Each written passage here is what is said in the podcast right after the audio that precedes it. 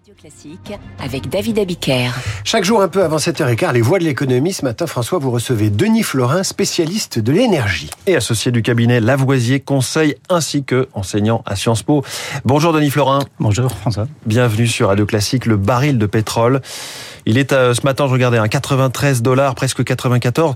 Est-ce qu'il peut atteindre et dépasser les 100 dollars? Tout le monde dit qu'on va peut-être vers ça. Temporairement, oui mais euh, c'est pas quelque chose qui va probablement rester très haut très longtemps. Le, par contre, le pétrole va rester durablement élevé. Pour comprendre ça, il y a un préalable et ensuite euh, deux phénomènes à comprendre. Le préalable élevé, ça veut dire à ce niveau autour de 90 dollars. Entre 90 et 100 dollars plus. Mmh. Euh, le préalable, c'est que la crise ukrainienne est derrière nous. Pour faire simple, les Russes ont vendu leur pétrole à l'Asie et nous avons acheté le pétrole que nous achetions auparavant des Russes à l'Afrique et au Moyen-Orient. Mmh. Donc c'est pas la question.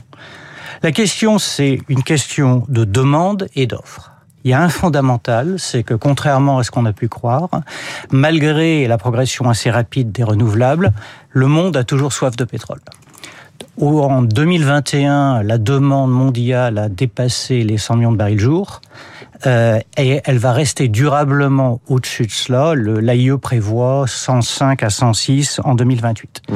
Cette demande qui continue à augmenter, elle s'explique essentiellement par les pays hors OCDE qui, de manière assez naturelle, veulent atteindre un niveau de vie qui est celui des pays développés. Et ça, ça demande du pétrole, en particulier dans la mobilité. Mmh. Aujourd'hui, on est à 102 millions de barils euh, consommés par jour. Il y a une production de 100 millions, donc un petit décalage qui fait aussi que les, les prix montent. La Russie et l'Arabie Saoudite, qui sont les deux poids lourds de l'OPEP+, sont déterminés à maintenir les prix élevés. Et vous avez tout à fait raison, et vous avez tout à fait raison de souligner euh, que ce qu'on appelle l'OPEC+, donc l'Arabie Saoudite pour L'OPEC, c'est la version anglaise. Voilà. Ouais, et, euh, le, et la Russie représente 40% de la production. Euh, ils ont l'intention, effectivement, ils le font toujours en période de tension parce qu'ils sont en position de force, de réguler et de réduire l'offre. Et gros, ils l'ont fait euh, début 23. Ils ont annoncé qu'ils allaient continuer à le faire. L'AIE, à nouveau, estime que ils ont grosso modo l'intention de retirer environ 5% hmm. de la production. Mais là, on a l'impression que ça marche, alors que ça marchait moins bien, les, les coups de canif de, de l'OPEP. C'est un excellent point, parce que l'OPEP n'a du pouvoir que qu'on est en situation de tension. Oui. Quand l'offre est très proche de la demande et où un petit delta de 1, 2, 3 millions de barils jour va faire une grosse différence sur les prix. C'est moins vrai en situation d'abondance. Mais si on regarde l'offre, il y a un paramètre qu'il faut pas oublier, au-delà de ces et ce mouvement à court terme de l'OPEC ou l'OPEP+, c'est les investissements.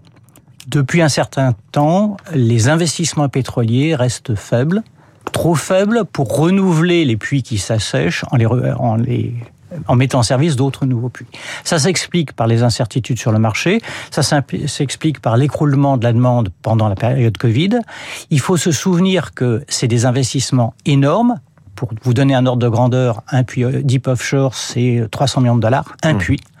Et c'est des investissements qui sont longs. Grosso modo, entre le moment où vous prenez une décision d'investissement et le moment où vous avez la première goutte de pétrole, il peut se passer environ 10 ans. Mmh. Expliquez-moi aussi autre chose. Les États-Unis euh, ne sont pas dans l'OPEP, mais ils sont le premier producteur mondial de pétrole. Ils devraient avoir une force de frappe considérable sur les prix théoriquement, et d'ailleurs Joe Biden n'a pas cessé d'appeler les grands, euh, les grandes majors du pétrole à baisser les prix à la pompe pour les consommateurs américains. Comment se fait-il que les États-Unis aient perdu la main? Alors, oui, vous avez raison. Les États-Unis sont, selon les années, les premiers ou deuxièmes producteurs de pétrole, mais ce sont également les, parmi les premiers consommateurs. Et ce pétrole qu'ils produisent, ils en consomment une très grande partie. Donc, Donc ils ne font pas les prix mondiaux. Ils ne font pas les prix. Je, je vais moduler ça. Ouais. Ils le font à la marge parce qu'ils ont relativement peu de pétrole à exporter. Le, le, swing producer, le, producer le, la, le, pays qui a la capacité de s'ajuster instantanément, c'est l'Arabie Saoudite. Mmh. L'Arabie Saoudite a 5 millions environ, de, on n'est pas sûr de ces chiffres, mais environ 5 millions de barils de, de pétrole. Grosse capacité. De, de réserve. Et puis des moyens pour investir aussi, par exemple. Exactement. Mmh. Et donc, elle a la capacité d'augmenter ou de réduire très brutalement et très vite la capacité de production. Oui, je rappelle que Saudi Aramco, qui est la compagnie pétrolière euh, saoudienne, est l'une des plus grosses entreprises mondiales, la troisième plus grosse si je, je regarde les, les capitalisations en, en, temps réel. Et puis il y a deux autres pays dont on n'a pas, enfin d'autres pays dont on n'a pas parlé dans ce cartel de, de du, du, pétrole de l'OPEP, c'est l'Iran par exemple, le Nigeria, qui sont aussi d'autres gros producteurs. Comment se comportent-ils? Alors, euh, l'Iran a une production qui est une production contrainte par un embargo qu'elle essaye de contourner, qu'elle parvient à contourner parce qu'in fine on arrive toujours à contourner les embargos, mais elle n'a pas retrouvé la production qu'elle avait avant euh, la chute du euh, chat. Pour ce qui est de, du Nigeria, les Nigérians produisent grosso modo autant qu'ils le peuvent.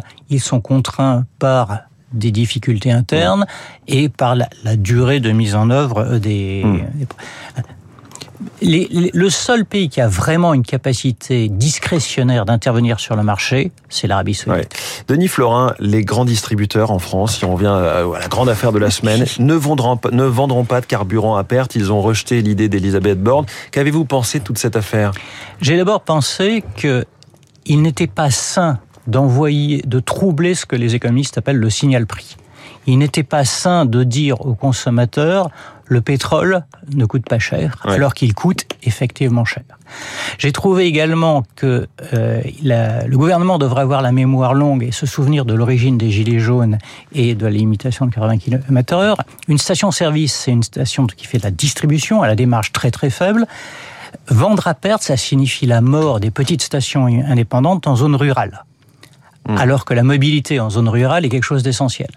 Ça ne veut pas dire pour moi qu'on ne peut pas faire quoi que ce soit, mais il faut, pour, ce qu'on peut faire, c'est d'accélérer l'électrification des voitures individuelles en faisant deux choses qui sont aux mains du gouvernement, même si son budget est contraint. Premièrement, agir sur le réglementaire et accélérer l'électrification et la capacité à accéder à des bornes de recharge y compris idéalement en zone rurale.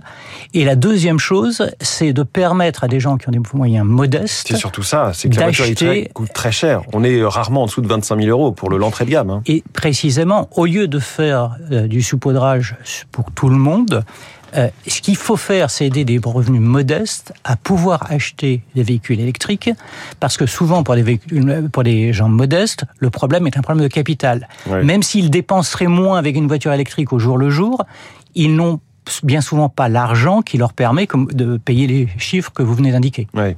Si je reviens d'un mot sur le carburant, il y a quand même en France cette singularité avec Total Energy qui peut brader son carburant puisqu'il se fournit auprès de lui-même. Hein. Il est raffineur, il est mmh. producteur de pétrole. Contrairement à la grande distribution qui, elle, ne peut faire que du prix coûtant, sauf à, à perdre beaucoup d'argent. Mais la, la grande distribution, en théorie, pourrait avoir un, ce qu'on appelle en anglais un loss leader et accepter de perdre de l'argent sur le pétrole pour mmh. attirer des clients. Euh, dans tous les cas, c'est un raisonnement qui ne serait pas sain. Elle a dit qu'elle aurait, qu aurait, dû euh, augmenter le prix des pâtes en contrepartie. Voilà. Oui.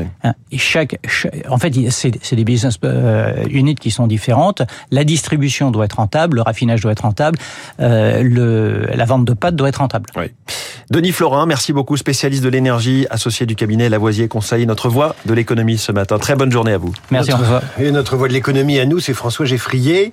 Bon week-end, bon repos, vous l'avez bien mérité à lundi dès 6 heures, dès 6 heures pour la matinale L'économie. Tout de suite, la leçon de français de notre académicien préféré.